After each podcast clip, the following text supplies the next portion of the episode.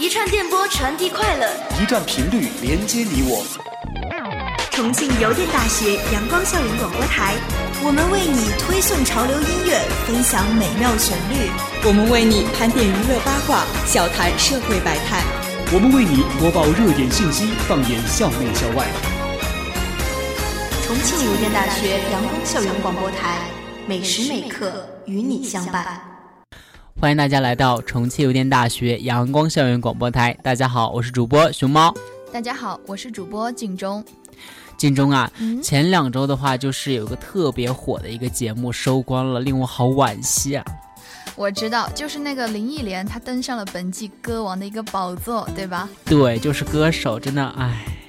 我们最最喜欢、最女性化，就是最柔美的一个形象，Sandy，她终于登上了歌手舞台。我觉得这是一个非常就令人庆幸的一个时刻，应该是很多艺联粉的那种梦想。我就说，为什么艺联还没有来歌手，还没有来，等了这么久了？对，那其实，在就是在那个歌手的舞台上的话，嗯。在歌手这个舞台，让我们来回顾一下在决赛当中他们的嗯比赛情况吧。就是林忆莲她和张惠妹两大天后同台演唱一曲，也许明天位居决赛榜首。其实我挺是想不到的，你知道吗？因为我说天哪，林忆莲本来就是一个天后了，又找了一个天后，我说这个场子得值多少钱啊？就只有两大天后联手才能够演绎出那种效果和感觉啊！像迪玛希和尚雯婕不也是这样吗？强强联手。对，因为本来就是这一季嘛，最开始没有听说过迪玛希这个名字的，然后。他唱了第一首歌，我说我的天哪，这个人怎么这么厉害？然后就爱上他了。然后的话，尚雯婕也是我特别特别喜欢的一个歌手，因为她是第一季来过的嘛，很有特色。对，特别有特色。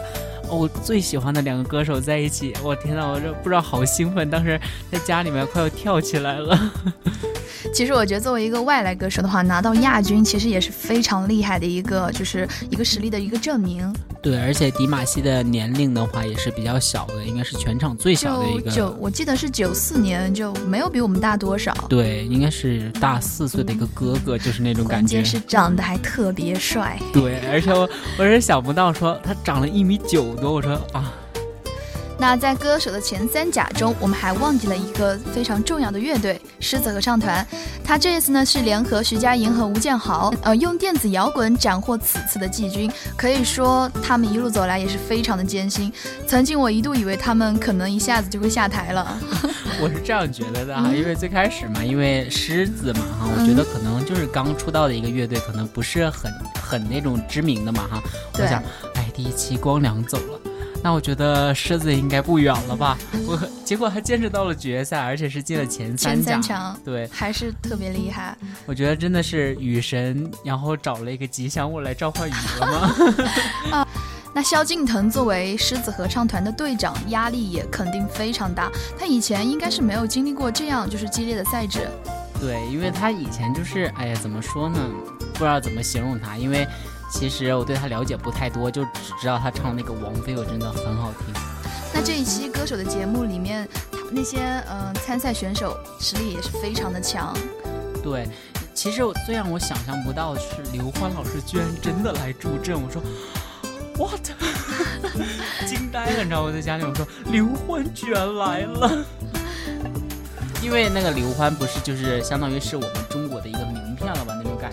各种各样的大型的活动啊，不管是怎样，都会有刘欢，就是啊，殿堂级的人物，就是会让我们觉得，怎么说呢？哎呦，震撼吧！他的声声线非常的好，肯定啊。作为袁娅维的一个老师的话，我觉得来驻唱其实也也还说得过去。嗯，对。然后就是林志炫找了一个外籍的一个歌手海莉斯威特拉嘛，哈。嗯。海利威斯特拉，然后就两个一起来合作，名字很难念啊。对，就是很难念。我说，天哪，什么什么名字来着？又忘了。算了，不想他了吧。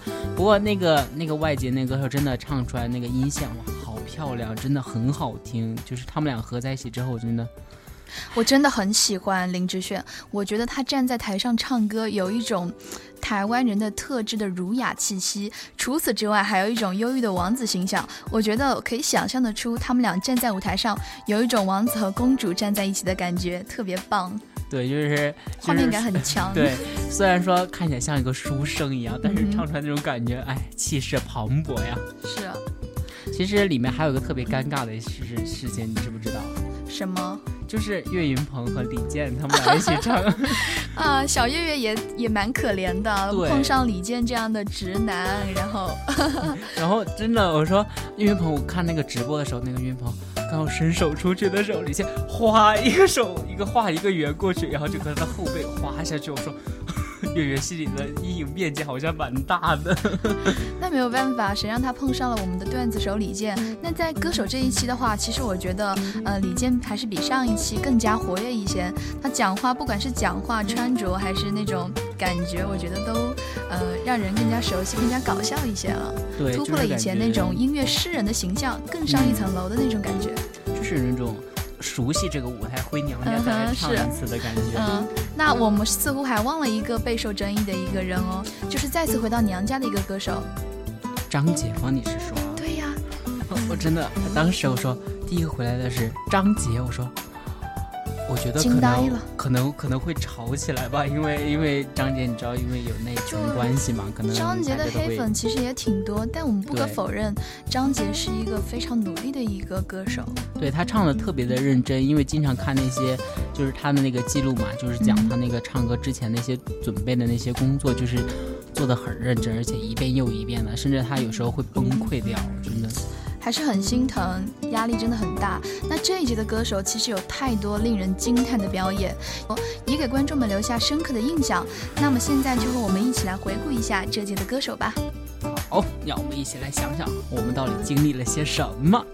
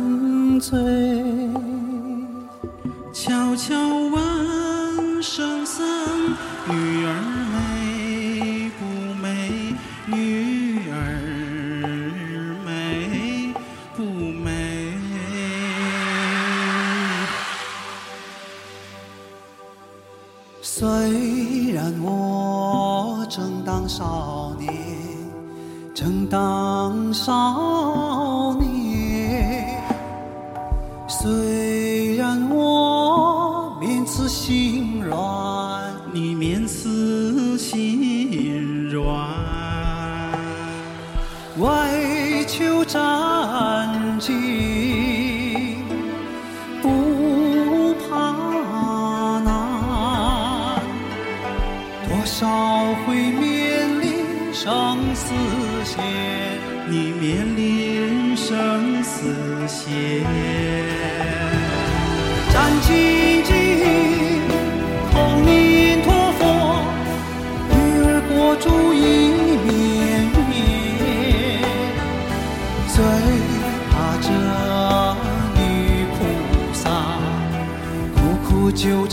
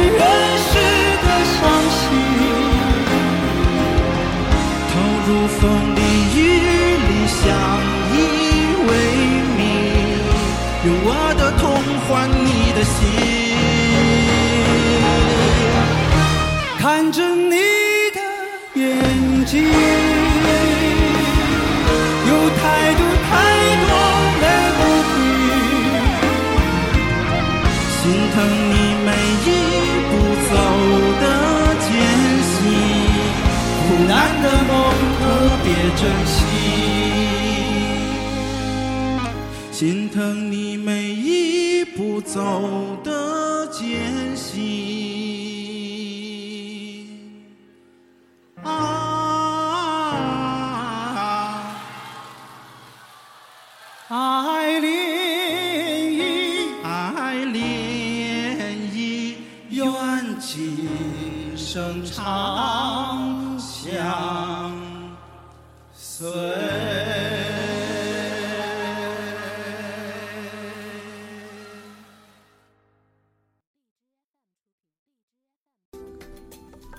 其实的话，嗯，就是歌王是林忆莲嘛，就是因为我是第一次，就是他来了之后嘛，哈，第一场看到林忆莲，我说，糟了，这一期的歌王是林忆莲。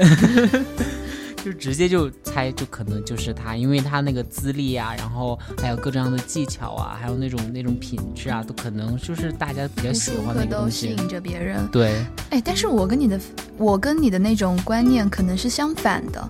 一开始林忆莲上来的时候，我觉得林忆莲可能就是唱了什么两三场，可能就会下去。你是觉得就是像原先那种品冠那种，就是这种抒情路线的，然后是啊，就是唱情不长，就是唱情歌的一种歌手，他。他可能就比较沉，比较稳，就不会像别那种创作，像那种其他的摇滚乐啊，可以唱不同的曲风。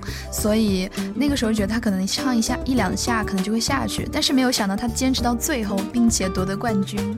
真的，其实当时的话，嗯嗯，说实在的哈，抱歉各位一脸粉哈，我不是对他不是很粉的，就是因为。至少还有你们那首歌实在是太火了，真是上 KTV 必点的一首歌曲。然后我觉得他的那个传唱度就比较高，然后就比较喜欢。然后对他最开始的印象不是很好嘛，然后我觉得因为这种老牌歌手来的时候，肯定就有可能就是会大家很喜欢，然后就会得冠军嘛。然后后来听他唱了一首《我最亲爱的》，真的。服，他一直不断的在颠覆自己的那种嗯昔日的形象，就是不想让让让他的形象在大家心目中定格下来。我觉得是一个很好的一个品质。嗯，在那个我的我最亲爱的里面的话，我想，嗯，他从吐息到演唱都是情感以情感为主，丝丝入扣，吐气如兰。就那一句“我最亲爱的”，唱的我真的是想起了我的初恋。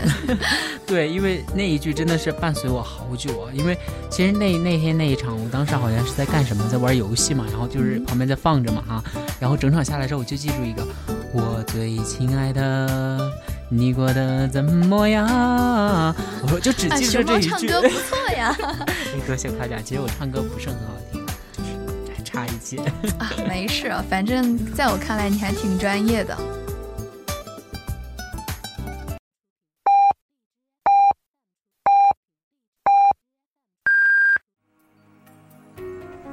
现在是北京时间下午六点，您收听到的是重庆邮电大学阳光校园广播台。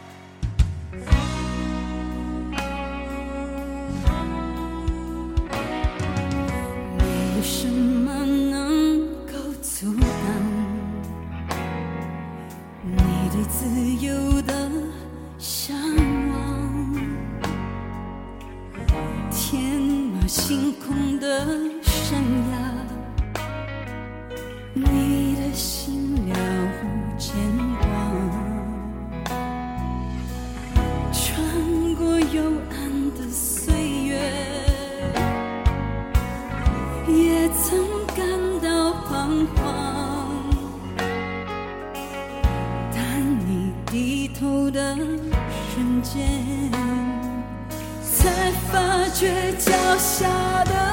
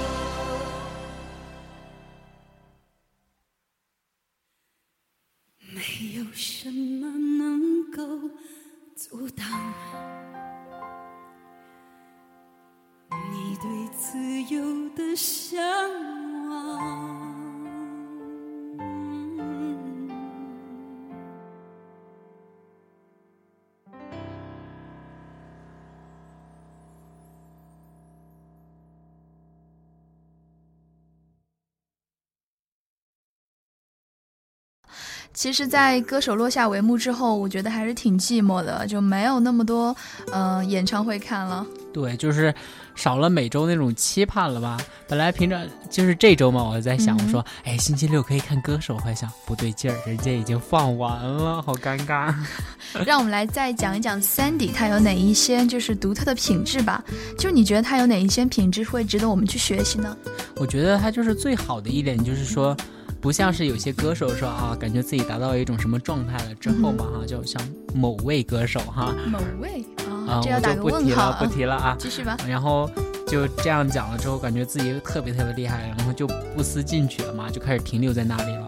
然后的话，他不是这种，他已经有了天后的这种称号嘛，还有那种各种各样的传，就是传播他的那种名声特别大的、名气特别大的一个东西，但是他还是没有停止自己去学学习习的一个对，就还是在学习。当时我看到那个杜丽莎，因为是她的老师嘛，我说真的是各种各样的老师她都拜过，就是不管是什么年龄段的，是年老的还是年少，就是只是为了音乐那种纯真的感觉，让我很感动。就是他在舞台上是一直不断的在追求改变自己那种形象。其实我们回顾一下林忆莲在歌手上的表演的时候，我们也可以看出来她这一点，她并没有给自己设定框架，像那种抒情啊、摇滚舞曲、粤语风格等多种风格，她每一次亮相真的让人耳目一新我知我知道你就是想说他在那个半决赛跳的那个舞是吗？啊！就缅怀张国荣那一段，我天，就是，呃，像极了哥哥当年就是跳舞的那种感觉，就穿着对就是西装、白衬衫，然后戴着帽子，气嗯哼，对。很喜欢他那一期，因为当时我回顾了一下，我说：“哇哦，李忆莲你真棒，你真的是，唉，我是粉心目中的丝，女谢神谢。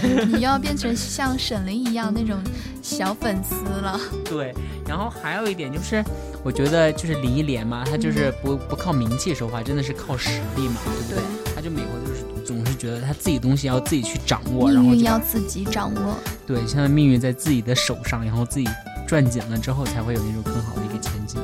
其实对于大部分的九零后来说，嗯，对我们对林忆莲的印象其实不会很深刻，唯一的印象可能就是她的《至少还有你》那种。但是对于七零八零后来说的话，他们心目中肯定都会有一首林忆莲的经典情歌。对，就是感觉怎么说呢？就是我们都是忘不掉的东西，就是一个时代的一个记忆了吧。然后像现在可能零零后的话，就是对林忆莲就是了解超级超级少。可能是 TFBOYS 比较多吧，这里没有贬低 TFBOYS 的意思，因为我平常也特别爱听 TFBOYS 的歌唱的一些歌一些歌曲，然后它传递那种能量，确实是很正的一个东西。就你没有，你有没有记得他在歌手的一期上，就是唱那个像一闪一闪亮晶晶类似那种歌，有没有印象？他那个时候是参加一个公益活动，可以说是嗯、在为那些小孩子们，就是教他们去嗯。唱歌啊，然后一起用手语来表示。后来在歌在那个歌手的舞台上的话，他是非常用心的去唱这首歌，也传达了他那种善良之心吧。对，因为其实歌手他不仅是让我们听到了歌曲，也让我们去了解那个歌手真正的一个生活状态是什么样子的。就经常看到林忆莲就是在外面就是去那种小学呀、还有各种各样的东西去帮那些东西，其实挺有挺暖的一个东西吧。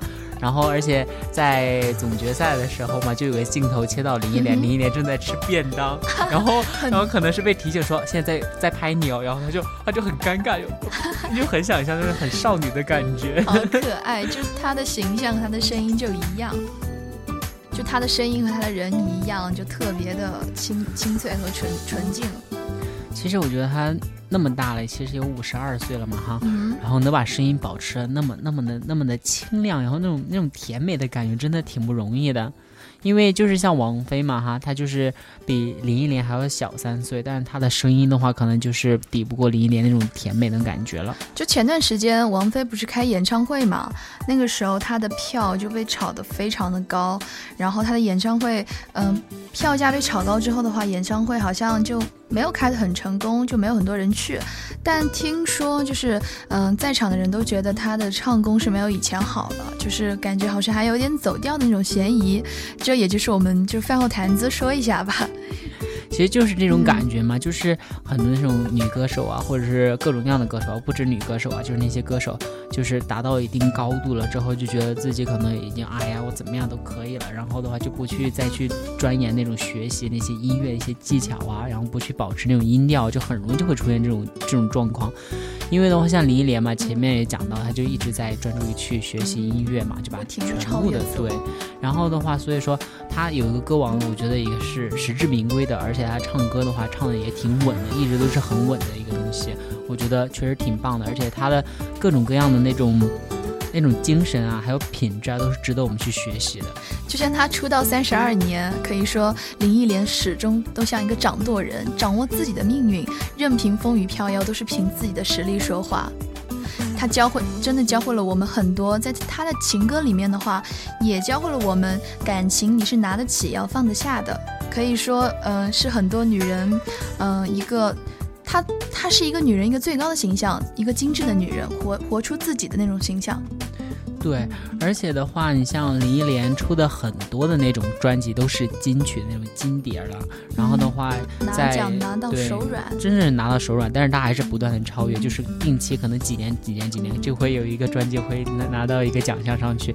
挺厉害的一个人，其实哎，我记得就是当时的吧，因为林忆莲刚出道的时候嘛，就说她长得很丑啊，因为眼睛小，太小了。然后后来我突然觉得，其实女生眼睛小好像也没什么吧。其实一个女生的话，我觉得应该要活出自己的那种魅力，像还是要批判一下我们当下的一种审美，大家都觉得那种大眼睛、那种欧式平行双眼皮，然后高鼻梁、小嘴巴，可能小嘴巴可能就觉得很很美、很漂亮。其实并不是每个女生都应该活出自己应有的姿态。因为我记得他就说了一句说。Playing safe is boring，他就说，哎呀，就是玩安全的，其实是挺无聊的一件事情嘛，哈。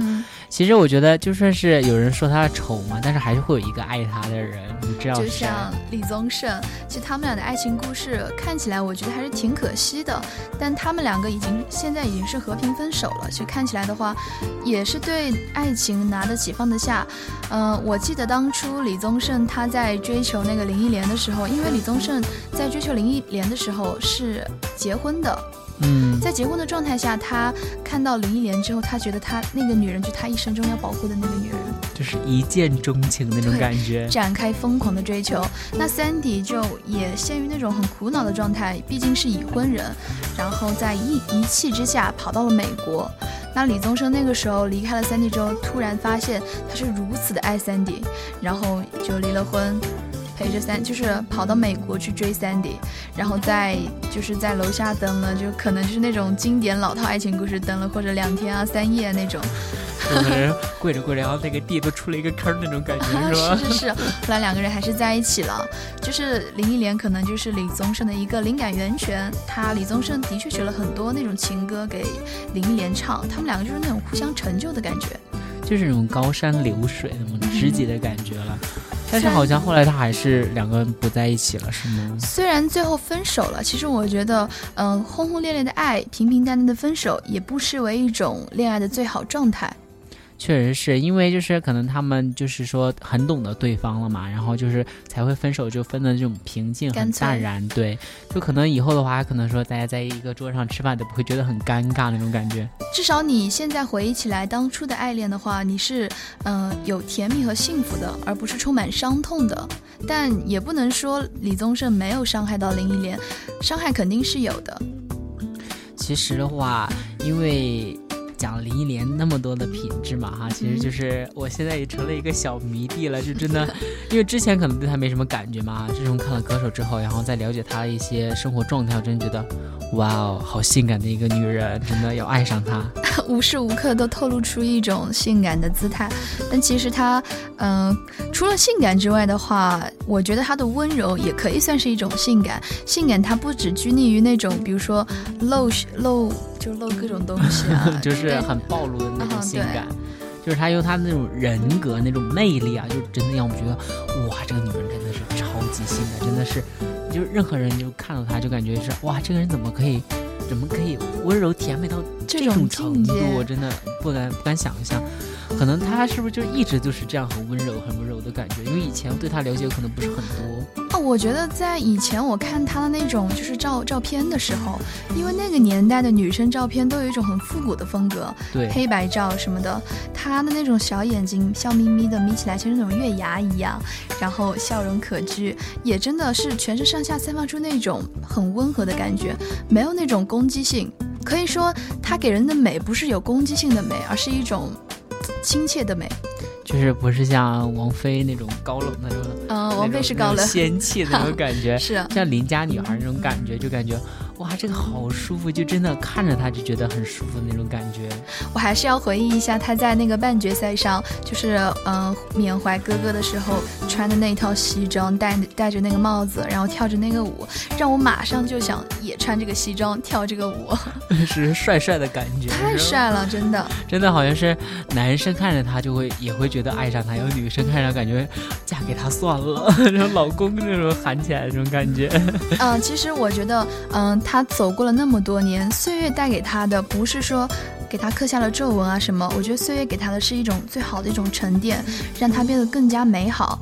嗯，可以这样说，岁月对一个女人来说最重要的祝福，嗯，无非是好看，除了样子要好看的之外的话，做事也要好看，所以她的情商特别高，你知道吗？真的，我觉得她情商应该是蛮高那种，因为就是像我们平常，比如说干了一件什么事儿，比如说啊，别人就指责你，就说啊你这样这样这样这样不好，然后我们可能就立马撂挑子说，哎你行你来呀，不你来你来做，然后林忆莲就可能就不是那种，就是说。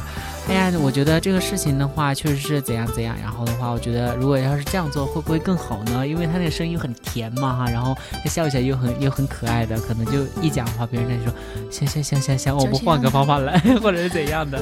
他恰好的拿捏到自己的那种，嗯，get 到自己那种点，他可以用一种很温柔的方式去解决身边的那种问题。对，而且我觉得他就是。怎么说呢？因为看了很多他的一些评价嘛，就讲说他就是从最开始的时候，然后到现在就一直是那种一丝不苟的对于音乐嘛，就是一丝不苟那种感觉。然后的话，对于人呢又是非常温和的，真的就是怎么说呢？就是不忘初心吧。就是很难有一个人就是说坚持一个东西，坚持了三十年甚至四十年以上的这种东西，真的挺不容易。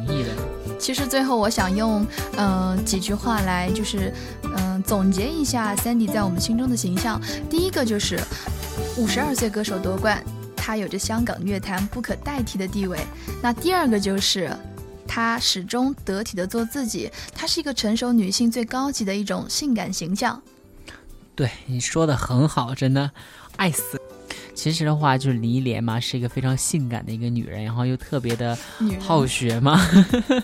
然后，其实我就想到的话，她这种甜美的感觉的话，有另外一个歌手也挺让我印象，就是有有一些印象吧，就是张碧晨嘛。就是可能大家就是最开始就觉得她就只是一个选秀的一个冠军而已嘛，哈。然后后来的时候，她在这个歌手里面唱了一些歌曲，我觉得哎，这个女歌手也挺厉害的，而且的话，她的声音很有力量。对，而且就是那种那种。但是厚呢？你就说要说厚呢，也不是特别的厚，就是有一些力量，有些情感，很有穿透力，对，很很有磁性那种感觉嘛哈。而且他在总决赛的时候也是让大家一饱了眼福，一饱了耳福，就是唱凉凉，就是那种三生三世的小小粉丝们也保也满足了他们的一个心愿。对，因为三生三世的话，确实是不仅火了火了杨幂和赵又廷，然后的话也火了这两个歌手，对。真的是很好听的歌曲，所以她也算歌手场上一个嗯比较好的一个女神形象。对，不过的话，里面有个最喜欢的一个男孩子，九零后歌手迪玛希。对我超喜欢他的，因为在最开始他来第一期嘛哈，我就说，哎，这个歌手是谁呀？没见过，也没听说过。哈萨克斯坦，我说，哎，这个这个地方的名字，我觉得自己念的有点绕口哈。然后后来他唱的第一首歌，一个故事，一个悲伤的人的一个求救，我说，天哪，他怎么可以？惊叹他的那种高音，对，当时我惊呆了。我说，他对那种音的那种控制度，是真的是很难有人可以达到那种感觉。我觉得他应该算是那种在音乐领域可以说是非常有天赋，可以叫天叫他天才了。对，我觉得天才都不为过吧，就是。可能是，哎，怎么说呢？我就可能太喜欢他，我就是想形容一个比天才还要高等的词汇，但想不出来了，好尴尬。呃，你有没有发现，其实像那种外来歌手的话，他们的礼仪都非常到位。像哈萨克斯坦这么一个注重礼仪的一个国家，嗯，迪玛西其实也完完整的，迪玛西其实完整代表他的国家那种，嗯，非常有礼貌的一个小伙子形象。对，因为他们被称为是哈萨克斯坦的翅膀嘛，就那种可以像飞上天那种天使一样的感觉。中哈文化交流的一个桥梁。对，而且确实是他唱的很多那个音呐，就走的特别的棒，而且他像第二第二期唱的那个 opera 嘛，我说天哪，他还可以强到什么程度？你要不要要不要就一直飙特别特别高算了？我觉得听他那个高音就真的很舒服。其实你不觉得除了他的高音之外，他还有个非常就是明显的一个特质，就是他会很多国语言。对我这好羡慕。我说哈萨克斯坦语你会了。中文的话，你就会唱歌了嘛，也是很不错的。因为你一个外来人，确实学英语，确实对学中文学中文学中文确实是挺难的一件事情。然后他还会英语，还会法语，还会意大利。我说你还要干嘛？你要上天好不好？真的真的很厉害，也非常有语言天赋。他在唱就是不同曲风的时候，不同语言的歌曲的时候，其实在场的人都惊呆了。我还特别喜欢狮子合唱团里面那个那个贝斯手。是贝斯手吧？他每次在听迪玛希唱歌的时候，都会张大自己的嘴巴，感觉可以塞一个鸡蛋进去了。我没有每回看到他，我觉得，哎呀，这个男孩子好萌啊，萌萌的那种感觉嘛哈。而且迪玛希，我觉得真的是像一个大孩子一样，就是在里面就感觉很活泼那种感觉嘛，真的是一个孩子的感觉。而且的话，还给他起了一个叫进口小哥哥，我说确实挺棒，这个称号挺符合他，我觉得。反正他给我的第一。长得特别帅。太帅了，超级帅！而且因为上一届是有那个黄之烈嘛，被称为是弟子家的儿子，然后我觉得他就应该是弟子家的小儿子，那种邪坏邪坏，但是又感觉很可爱那种感觉。他还尊敬的就是称我的我最喜爱，他还尊敬的称我最喜爱的一个男歌手为林爸爸。其实说实话，他们俩长得其实还挺像的。对，因为我爸爸就是看第一期还说，哎，这人是不是林志炫啊？我说哪是林志炫，人叫迪玛希，好不好？他们两个其实都是那种高音非常强悍的一个歌手，两个歌手。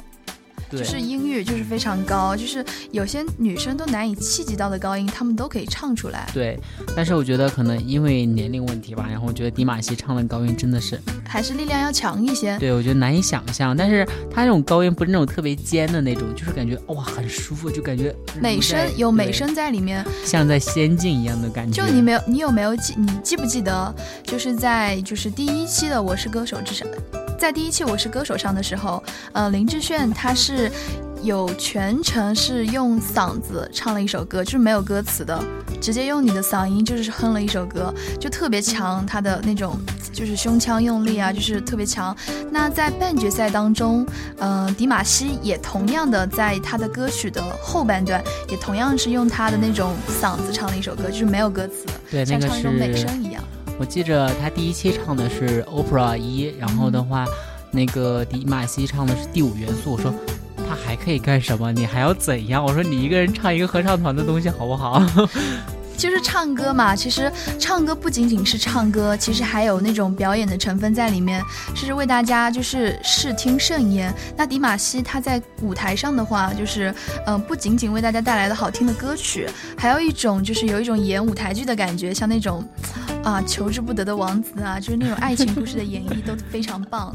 对，而且我觉得他就是一个十九岁的一个小男生嘛，哈，但是他理解的东西确实是平常人就是理解不到的，而且他唱那种悲伤的感觉，真的，我觉得怎么说呢，就是他想的东西特别多，而且对于音乐那种灵感呢，还有那种那种怎么说呢，嗯。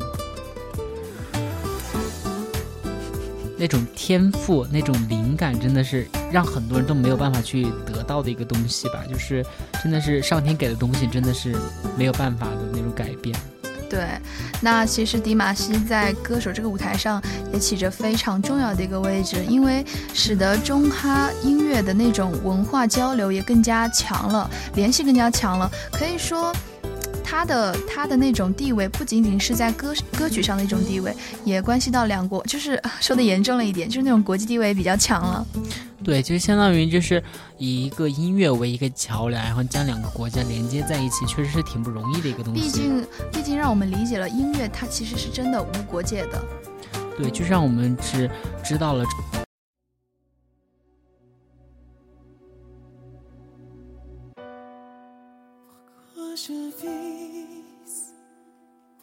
Je meurs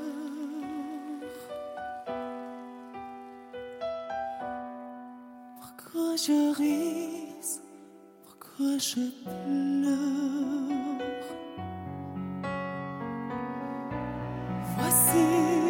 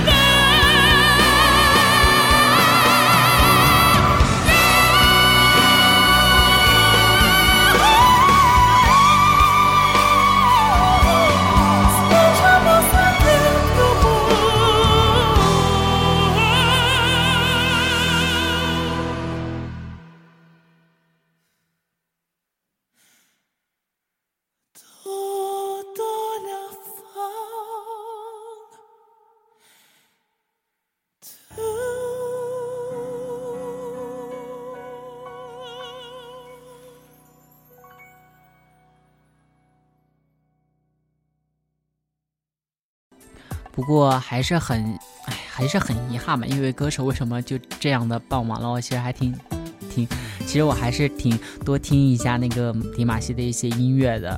不过还是想要祝福一下这位小哥哥吧，就是以后在自己的音乐路上面可以有更好的一个作品来，就是给我们展现出来的话，因为我觉得这种。这种怎么说呢，就很稀有的一种歌手吧，因为他可以唱那种声音，真的是特别高，那个对那个很难得。那个音乐特别的宽，真的是应该是我们去支持他，去一起去帮他完成那种那种音乐的一个希望这个进口小哥哥能够一直坚持自己的音乐理想，放声歌唱。其实我觉得我们没必要就是过多的去评价一些东西。其实，整个歌手给我们最大的一个感受就是让我们去欣赏音乐，去看那些音乐是怎么制作的，然后我们的音乐应该怎么样去表达，而不是说关心这个人是怎么样一个东西，对不对嘛？因为看到他努力的那一面，因为他其给我们他的方面，传递了一种好的音乐态度。对，确实是应该我们去学习的一些东西，而不是说天天去刁钻的去为难他呀，或者做一些什么东西就令他很尴尬呀。其实我觉得没必要吧。其实我们讲了这么多关于歌手的一些东西的话，不管是因为他的歌手，还是因为他的歌曲，整个下来的话，其实我觉得他要表达东西的话，就是让我们去听各种各样的歌曲，然后的话，对于各种各样的歌曲有一种不同的感受的一个过程。那今天的节目到这里就要结束了。如果大家想要收听我们的往期节目，或者是有什么意见想要提给我们的话，可以关注我们的官方微博“重庆邮电大学阳光校园广播台”，你也可以关注我们的官方微信 “Sunshine Radio”，你也可以下载荔枝 FM 或者是青年 FM 收听我们的节目，记得给我们节目点赞哦。下期节目我们再见，我是主播景中，我是主播熊猫。